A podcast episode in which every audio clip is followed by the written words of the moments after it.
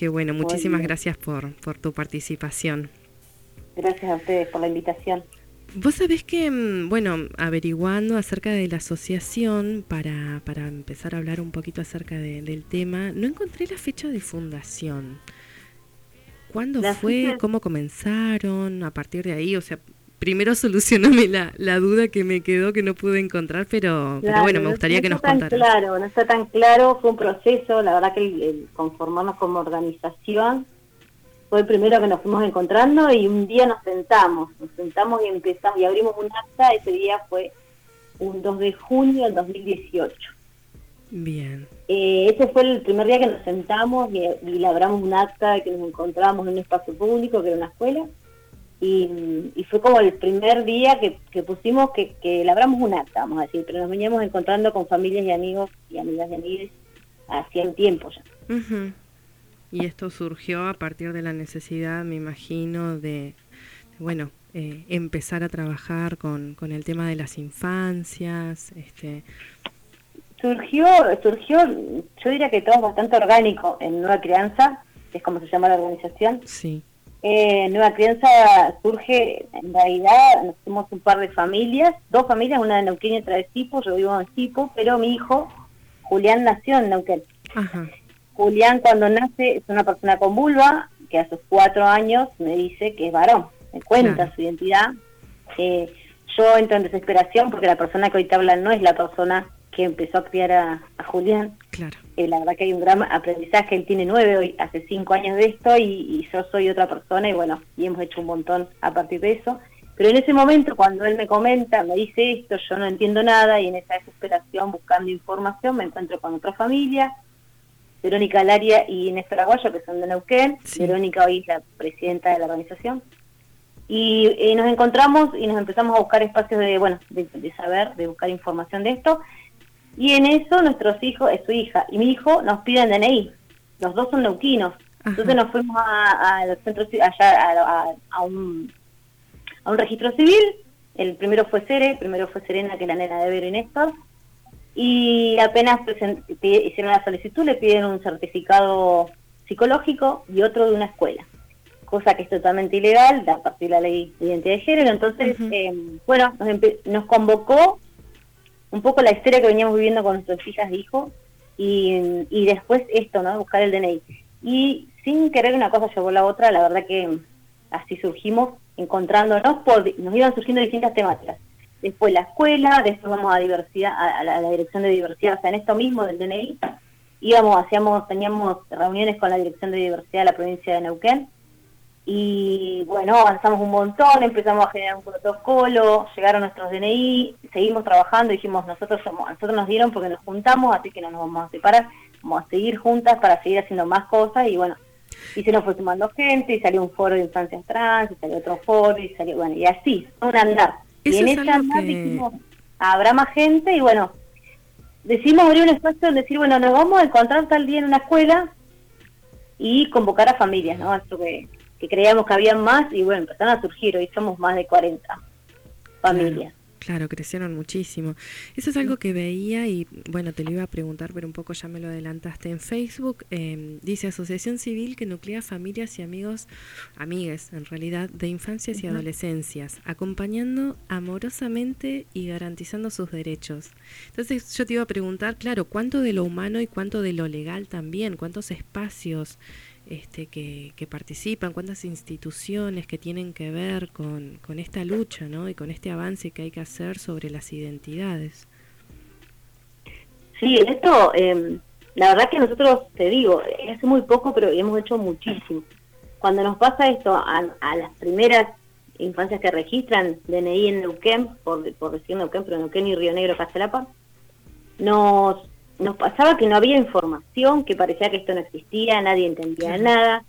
Sigue faltando un montón, pero en este momento dijimos falta esto, falta lo otro. Bueno, y todo lo que nos faltaba nos hizo, nos nucleó en la organización.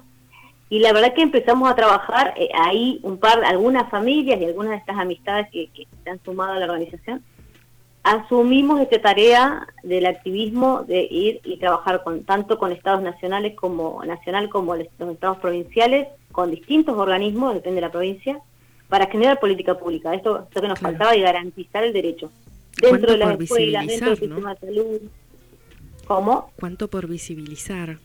Este... Muchísimo, muchísimo. No se, no se veía nada. Bueno, nosotros en eso asumimos ese, esa tarea que, que siempre está como ahí, como cuestionada, de visibilizar nuestras historias privadas para poder que se, sepa que estas infancias existen, siempre existieron, pero la novedad es que están siendo felices y acompañadas, plenas, están siendo, se está garantizando sus derechos, eh, y un poco pensábamos que era por ahí, mostrar que cuando buscábamos otras historias, la verdad que las infancias de las personas trans adultas hoy, la mayoría te va a traer una historia muy eh, muy triste, muy de discriminación, de no entendimiento de la familia, porque no vamos a hablar de ese amor, la verdad que al nombre del amor se han hecho muchas barbaridades. Y, Bueno, hoy entendemos que es de otra manera, ¿no? Y, eso, es lo que trajimos. Sí, historia de, incomprensión, ¿no? Que, bueno, a la su vez genera este, esto de soledad, porque con quién hablar, lo que nos pasa, con a quién transmitírselo.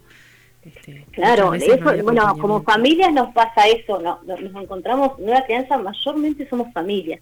Claro. ¿Y qué nos, que nos convoca esos diálogos que, eh, la verdad es que la crianza tradicional, vamos a llamarlo así, donde nos dicen que las infancias, eh, la, crianza tutelar, ¿no? Donde hay, hay algo que cuidar y hay algo que, hay algo que formar, hay algo que guiar, ¿no? Y en esto nosotros vamos por el acompañamiento, ¿no? O sea, aprendimos que, que la forma en que nosotros creíamos que había que criar no nos funcionaba, hacían felices a las infancias, y la verdad que no es porque sean trans, ¿no? Las nuestras vale para toda la infancia este, esta nueva crianza que es como en comunidad, en, tribu, vamos a decir, donde nos acompañamos en las crianzas, donde somos todas las personas adultas responsables de estas crianzas y donde la escucha es fundamental, la escucha y el acompañamiento. y después capaz viene el entendimiento, ¿no? O sea, en eso nosotros vamos buscando el entendimiento en el andar, pero mientras acompaña. Sí, a veces qué eh, difícil que es para padres y madres decir, bueno, yo para esto eh, necesito acompañamiento, necesito información, yo con esto no puedo y tengo que buscar ayuda. Este, a veces la figura del rol materno, paterno o de algún tipo de tutor. Cuesta un este, montón y aparte que lo que eh, históricamente está patologizado. Entonces, vos, no sé, yo a mí me pasó, voy a contar mi historia personal, pero esto se repite aún a la fecha. Eh, yo cuando mi hijo me habla, yo estaba, eh, tenía un, espacio terapéutico, una, una psicóloga que hacía años que iba, cinco o seis años ya cuando le llevo esto, eh, ella me trae una sarta de barbaridades porque que, que, yo, que el problema era mío, que el papá no estaba, que, que seguramente le faltaban límites, que no, que ya cuando sea grande, un montón de teorías que, hoy están por el piso. sí, trabajarlo como un problema y no como una elección, una Sí, no como una temática más, que por ahí el problema es la escucha de la persona adulta, no puede haber problemas, puede haber inconvenientes, por ejemplo, manifestaciones de angustia, de tristeza, caídas de pelo, cuando no se les acompaña empiezan a manifestarse este tipo de angustias, ¿no? Entonces, eh, vos tenés una personita enferma, pero no, no es la causa su sexualidad, sino el no acompañamiento, la negación de su identidad, hace que termine en una enfermedad o una patología, en una... Eh, pero bueno, a mí me pasó esta sola experiencia de, esa, y, y, tuve la lucidez de irme de ese espacio, pero se sigue, ¿no? Se sigue patologizando o corrigiendo o o explicándole qué es para nena y qué es para nene, y cómo hay que ser nena y cómo hay que ser nene, y cómo, bueno, y en esto vimos que había muchísimo para hacer, o sea, realmente no era... Eh, empezamos con un DNI, pero vimos que en la escuela faltaba mucho, que en los hospitales, en, los centros de salud, en todo lo que es formación de las personas profesionales de la salud, Vi que, eh, formación docente, en todos lados estamos trabajando. Si me preguntas, tengo un montón de áreas donde trabajamos. Claro, vi que Verónica en un momento en alguna entrevista también había, este, había dicho, somos los padres los que tenemos que salir del closet. ¿no? Sí, este, totalmente, se transiciona como familia y, los que salimos de... Es una sociedad que tiene que salir del closet para desarticular los closets, ¿no? Esto cuando hablamos siempre preguntamos, ¿por qué sigue existiendo personas que se tienen que explicar y denunciar? Porque sigue rigiendo una normalidad o algo esperado y establecido como normal, que las personas que salimos de esa, de, esa normalidad tenemos que andar denunciándonos todo el tiempo, ¿no? O sea, y esto cada vez pasa, eh, o sea, cada vez nos sentimos más anormales, vamos a decir así, más fuera de ese, de ese esperado, muchas más personas. es hora de que esos closets sí, se, terminen de desarmar. Y somos las familias, en estos casos, cuando son tan chiquitas las personas y se las escucha, las que salimos del closet, realmente. Sí, sí, hace, hace falta, pero, pero bueno, es, en ese sentido es muy importante lo que están haciendo. Y eso te iba a preguntar también, ¿ustedes brindan talleres? Este, ¿Cómo fue esto durante la pandemia? ¿Cómo siguen ahora? Nosotros, la verdad que vamos, eh, no hemos generado, la verdad que desde que empezamos la demanda nos supera, eh, eso, eh, no tenemos financiamiento, no vivimos del, del activismo. Bueno, a mí el activismo me llevó a, estar, a, tener un, montón de herramientas que me permiten trabajar de algo que tiene que ver con esto, pero no es activismo, como es el, Ministerio de Salud. Pero el activismo siempre fue, no tenemos ningún tipo de ingreso económico eh, ni nada de eso, lo que hacemos es un espacio físico nuestro, todo es, es, eh, es activar eh, y motivación personal de, algunas de las personas que, formamos la organización. Y, y, en eso, la verdad que siempre nos superó la, el requerimiento. ¿Qué nos pasa? Las familias que se van acercando nos traen situaciones escolares y vamos a la escuela. La escuela nos pide un taller, vamos a la escuela. Y sí, nos hicimos, yo no era, yo cuánto soy ingeniera de profesión. Eso veía, que sos ingeniera química. Yo soy ingeniera de profesión, pero la verdad que hoy lo que más hago es hablar y hacer talleres y, hacer actividades que tienen que ver con la educación, o sea, con educarnos como personas en la sexualidad humana, en la diversidad y en derecho. ¿no? Tenemos un marco legal en la Argentina vigente que es muy rico y muy claro. O sea, si todos lo dijéramos como dice la ley, no tendríamos que estar hablando. pero bueno, nos falta un montón de llevarlo a terreno, esta ley que la verdad que tenemos un marco legal muy completo y muy abarcativo, llevarlo a terreno es un trabajo que falta. Eso lo hacemos en escuelas, en centros de salud, eh, bueno, nada, a, demanda. O sea, la verdad que nos van, eh, ahora por ejemplo, por decirte algunas de las últimas actividades, centros de formación docente, que nos parece como fundamental, ya que las personas que estudian docencia salgan con esta, primero con muy paradas en la ESI y después eh, con la ESI llevada más allá del contenido curricular que tenía originalmente la ESI, ¿no? Que, es una ley que viene primera de todas tratando de, leyes, sale primero la ESI, después la ley de matrimonio igualitario, ley de identidad y demás. Hace falta llamarla, hace falta cambiar los materiales, bueno.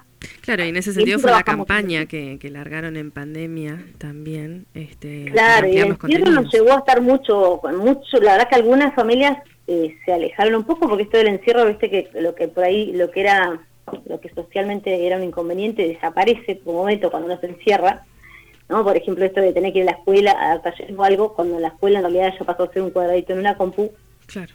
Eh, es como que disminuyó. Ahora que volvimos a la presencialidad, estamos estallados de actividades, porque la gente volvió a la escuela, las personas volvieron a la escuela, tanto la persona que, bueno, con todo lo que le, con, todo lo de la casa potenciado, vamos a decir, o sea, la, las familias que eran más conservadoras, las personas que son más religiosas, las personas que trabajamos mucho la diversidad, venimos como más potenciadas. Entonces nos encontramos en las escuelas o en los espacios y hace falta esos espacios de sentarse a charlar. O sea, sí.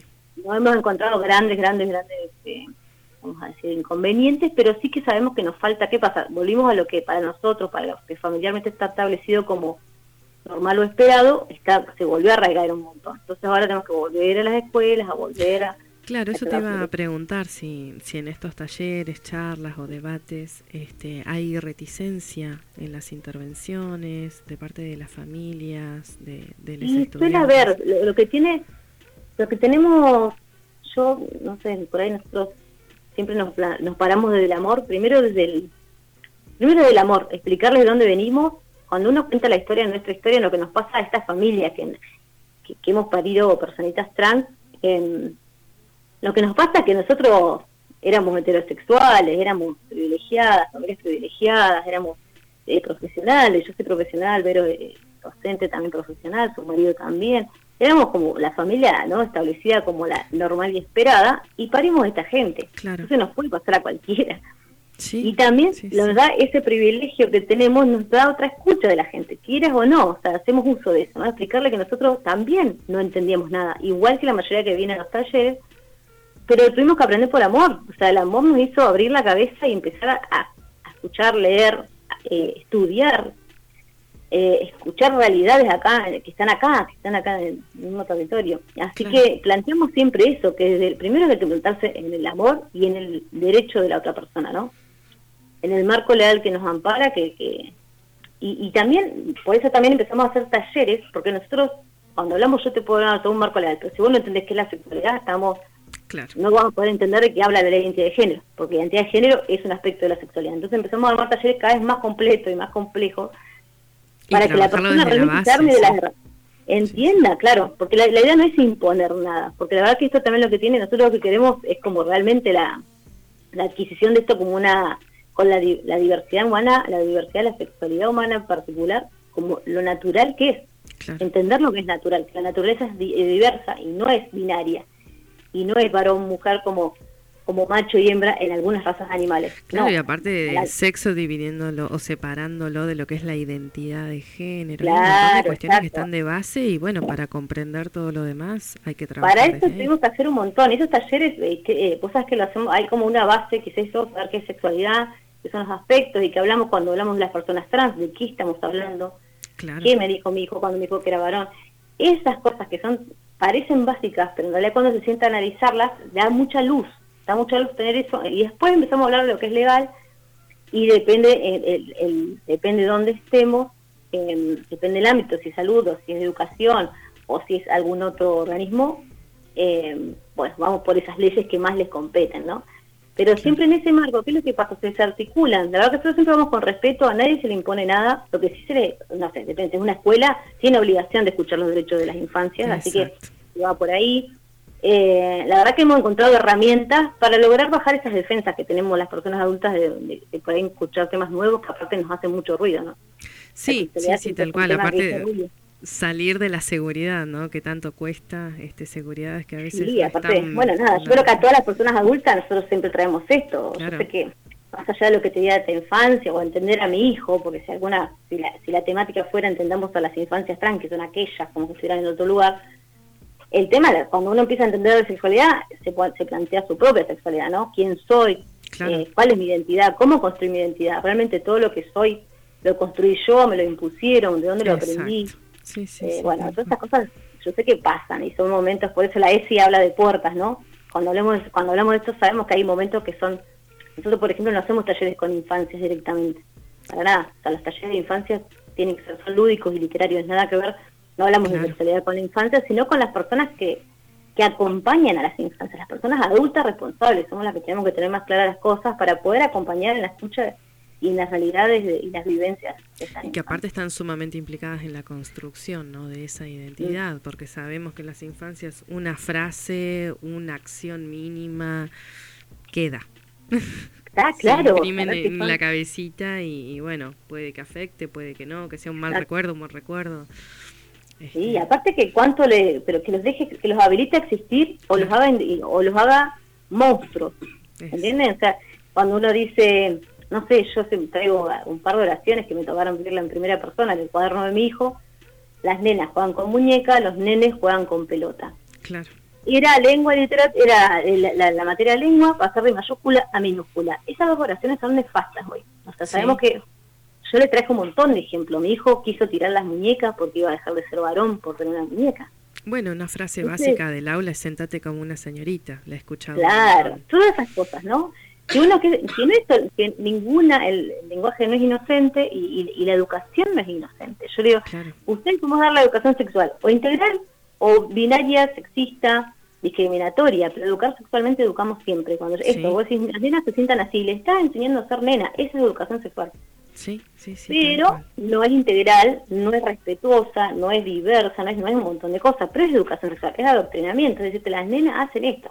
Tal cual. Entonces, no es, eh, y un poco ver eso, eh, yo creo que cuando empezamos a hablar, eh, no sé, yo creo que el amor nos hizo buscar herramientas y logramos buena escucha, esto que vos preguntaste, la verdad que resistencia, hay siempre una o dos personas que, que por lo general son muy religiosas y, y, hay algo que, que tienen que, les molesta mucho, ¿no? Pero nunca nos, no, ni nos atacan ni nos se ponen hostiles porque la verdad que somos amorosos y amorosas para la exposición y, le explicamos todo. Y le decimos, tómelo, déjelo, pero sepa que esto es delito, esto es ilegal, esto es un derecho de mi hijo, de mi hija, esto así, o sea, la infancia en la escuela tiene derechos como en todo el ámbito público y los tienen que respetar. Y por ahí, bueno, y ahí ya no se desarticulan un montón de cosas. Claro, está buenísimo que la información quede más allá del pensamiento de cada persona, que se sepa que, bueno, no está bien. Este, no y después me parece como muy, muy, cuando hablamos de la, en la vulnerabilidad de la infancia, saber que es necesario que las personas adultas se den esos espacios de discusión y de conversación y de construcción colectiva de herramientas para manejar ciertas temáticas, porque están a cargo, o sea, está bien que les pase, o sea, no, no, vamos a juzgar lo que a alguien le pasa cuando no, no logra entender ciertas cosas, pero tiene que darse lugar para que procese lo que trae a procesar y poder cuidar y acompañar a una infancia, si no, es como que estamos mandando a alguien que no tiene la capacidad para hacerlo. Entonces hay espacios donde se, donde se le va a exigir, decir, bueno, acá de alguna manera se puede entender que a alguien le cueste entenderlo o que le parezca que no, no es natural o lo que sea, que, eh, porque todo discurso o toda opinión es válida. Ahora, si la opinión va a quitar un derecho, estamos en problemas. Eh, no es lo mismo que opine una persona que no tiene personas a cargo que una docente de una escuela. Entonces, eh, eso también lo ponemos ahí. O sea, bueno, está bien que no se entienda, pero quedémonos cinco horas, diez horas, tres encuentros hasta que entendamos. Eso me parece como súper... Eh, y hacernos también cargo de lo que no, no podemos asimilar o no entendemos. Me parece bien a mí que alguien diga, no, mira, yo la verdad que no te estoy entendiendo nada, no, no, no, no lo entender. Bueno, vamos de vuelta. Y se explica de vuelta sí, en eh, ese sentido, saberse uno ignorante en un tema este, es lo mejor que se puede hacer, reconocerlo y ver cómo lo solucionamos para ayudar en este caso, acompañar. Y siempre en estas infancias, ahora eh, yo le traigo una, mi realidad es un varón transgénero, es una persona que, está construyendo una masculinidad, porque tiene nueve años, pero hay infancias ya que se declaran, o sea, realmente se expresan en una identidad no binaria. Claramente dicen, yo no soy nena ni soy nene. Claro mucho más complejo para las personas adultas poder entender eso y acompañar, bueno, a generar espacio de personas adultas a discutir estos temas y a, y a buscar información que nos falta. Eh, porque claramente están, están declarándose así, se encuentran por afuera de ese binomio varón-mujer y es más complejo de entender todavía. alguien te diga no soy ni mujer ni varón, yo sé que hay muchas personas adultas, pues, nos cuesta un montón asimilar esa información. Sí, sí, sí, la verdad que sí, hace falta, eh, la verdad que es súper valorable este, todo lo que, lo que hacen desde la asociación. Desde ya estás invitada y en algún momento te voy a volver a llamar a, nuestro IFD, el número 9 de Centenario, Paulo Freire, este, bueno, para que también realicen talleres, podemos hacer debates, eh, es súper importante avanzar sobre, sobre este tema. Buenísimo, sí, nosotros sabemos que en Neuquén, bueno, varios ISD, y se me mezclan las siglas, pero creo que es así, eh, están haciendo actividades y, vemos mucho entusiasmo y a nosotros nos super esperanza. Y bueno, Nueva Crianza como organización eh, estamos, eh, estamos en eso, estamos para eso, para cualquier inquietud, sobre todo, nosotros decimos tenemos las redes, vos te hablaste de Facebook e Instagram, tenemos también un mail, tengo Gmail. Sí. Eh, nosotros siempre respondemos y con urgencia si es una familia o una, una realidad que están acompañando. Pero, por ejemplo, hay escuelas, hay distintos, bueno, nos ofrecen espacios, donde nos ofrecen un espacio, se brindan talleres, se brindan charlas, vemos que, ¿no? es lo que, en, qué momento, en qué desarrollo está la escuela o la institución que nos, nos convoque. Y las familias o cualquier persona que tenga alguna situación que tiene que ver con la diversidad sexual de sus crianzas, siempre estamos a la escucha. Lo que hacemos en Nueva Crianza, la verdad, no es terapéutico, pero termina siendo, ¿no? O sea, es como nos juntamos la familia, te, digo el, lugar que tenemos eh, cuando nos encontramos presencialmente, sobre todo las familias, es contar experiencias que estamos pasando en el momento. Me pasó esto, que son tan únicas y por algunos puntos son comunes, ¿no? En algunos puntos son comunes en que no entendemos nada. cuando nos dicen, no, me dice tal cosa, quiere hacer tal otra, no sé qué contestarle con esto eh, me pasa tal situación o en la escuela le pasa esto.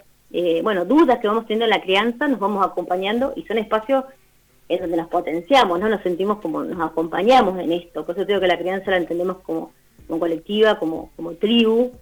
Eh, no tenemos por qué saber, nadie nos dio un manual de maternidad, paternidad, crianza, así que vamos construyendo herramientas para acompañarnos en todo eso. Fantástico, la verdad que felicitaciones por todo lo que hacen. Muchas gracias y con las puertas abiertas y, y las redes siempre ahí, en, los chats, siempre contestamos cualquier persona que tenga dudas o quiera tener información, bueno, lo que se necesite. Hola Daniela, te habla Aldana. estudiante del instituto. Te quería comentar dos cositas antes de despedirnos. Primero, te quería contar, en realidad son tres cositas. te quería contar que en el instituto tenemos la suerte de tener una materia que se llama educación sexual integral, que eso nos sirve mucho para luego, después de terminar nuestra formación y ejercer como docentes, no seguir repitiendo todos estos mandatos y estos roles que vos, que vos nos comentabas. Después te quería contar que ahora cuando sigamos con el programa voy a hacer una lectura que tiene mucho que ver con lo que vos contás eh, sobre las infancias trans, una lectura de La Chaco de Juan Solá, no sé si conoces el libro. No el libro, pero a Juan Solá sí. Claro, bueno. Y por último te quería hacer una pequeña pregunta porque se me vino a la mente mientras hablabas. Eh, seguramente conoces la película que salió hace muy poquito, Yo Nena, Yo Princesa. Sí. Y te quería preguntar a vos desde tu experiencia, yo como conociéndome como ignorante o no estar tan adentrada en el tema, si vos la recomendás la película, si está buena la perspectiva que tiene. Ya la vi, ya la vi. Yo conozco a Gabriela, conozco a Lulú. En esa desesperación, yo voy a Buenos Aires a conocerlas. Eh, ah. hace cuatro años atrás. Yo las conozco eh, a Gabriela Mancilla tengo su celular, o sea, como la familia en la desesperación, uno por amor hace cosas que no, cree que es capaz. Yo fui a Buenos Aires y hice una marcha con ella eh, hace cuatro años atrás. Y la historia está muy bien llevada, es ATP, yo la conozco la historia real, está, eh, está adaptada para que sea para todo público, realmente, porque em, en, la historia de Lulú hay, es muy distinta la postura del papá que de la mamá, y mm, y bueno, es, genial. Igual tiene, ah, para mí fue duro verlo, va a ser duro para las personas que, acompañamos crianzas porque es la realidad. Es esto que por ahí alguna gente se va a patologizar. Eh, trae varias realidades, varios, varios diálogos, ¿no? Esto que le dicen algunas infancias, vos naciste nene, tenés que sos nene. Y es súper doloroso, fue con mi hijo, mi hijo lloró toda la película, pero mm. bien, o sea, son momentos como de catarsis, ¿no? Donde uno ve que él se sabe privilegiado, no sé si privilegiado es la palabra, pero bendecido con esta familia y con esta familia que es nueva crianza, porque sabe que hay otras realidades, sabemos las realidades de otras, personas trans adultas. Y es una muy buena película, yo la recomiendo completa, tiene diálogos que podemos rescatar para hacer eh, tesis, porque realmente es re linda película. ¿sí? Y es ATP, que eso también es importante, o sea, la van a poder usar en las escuelas o demás el día que, bueno, que sea más pública, porque eh, es apta para cualquier persona que, y menores también. Así que la recomiendo. La hermosa historia. Bueno, genial entonces. Bueno, Daniela, muchísimas gracias por tu tiempo. Este, ya nos encontraremos nuevamente, espero que en presencialidad. Y bueno, ahora cuando terminemos voy a repetir las redes y el teléfono de la Asociación Nueva Crianza este, en Instagram, en Facebook y, por mail. Así que bueno, para que se contacten con ustedes, para que los conozcan un poco más. Y nuevamente agradecerte por, por la disposición Muchas gracias a ustedes por el interés, por la invitación y por compartir esta información y totalmente ojalá sea pronto que nos encontremos en presencialidad. Un abrazo a las dos y a todo, todo el público. Gracias Daniela, un abrazo. Chao, chao. Buenas tardes.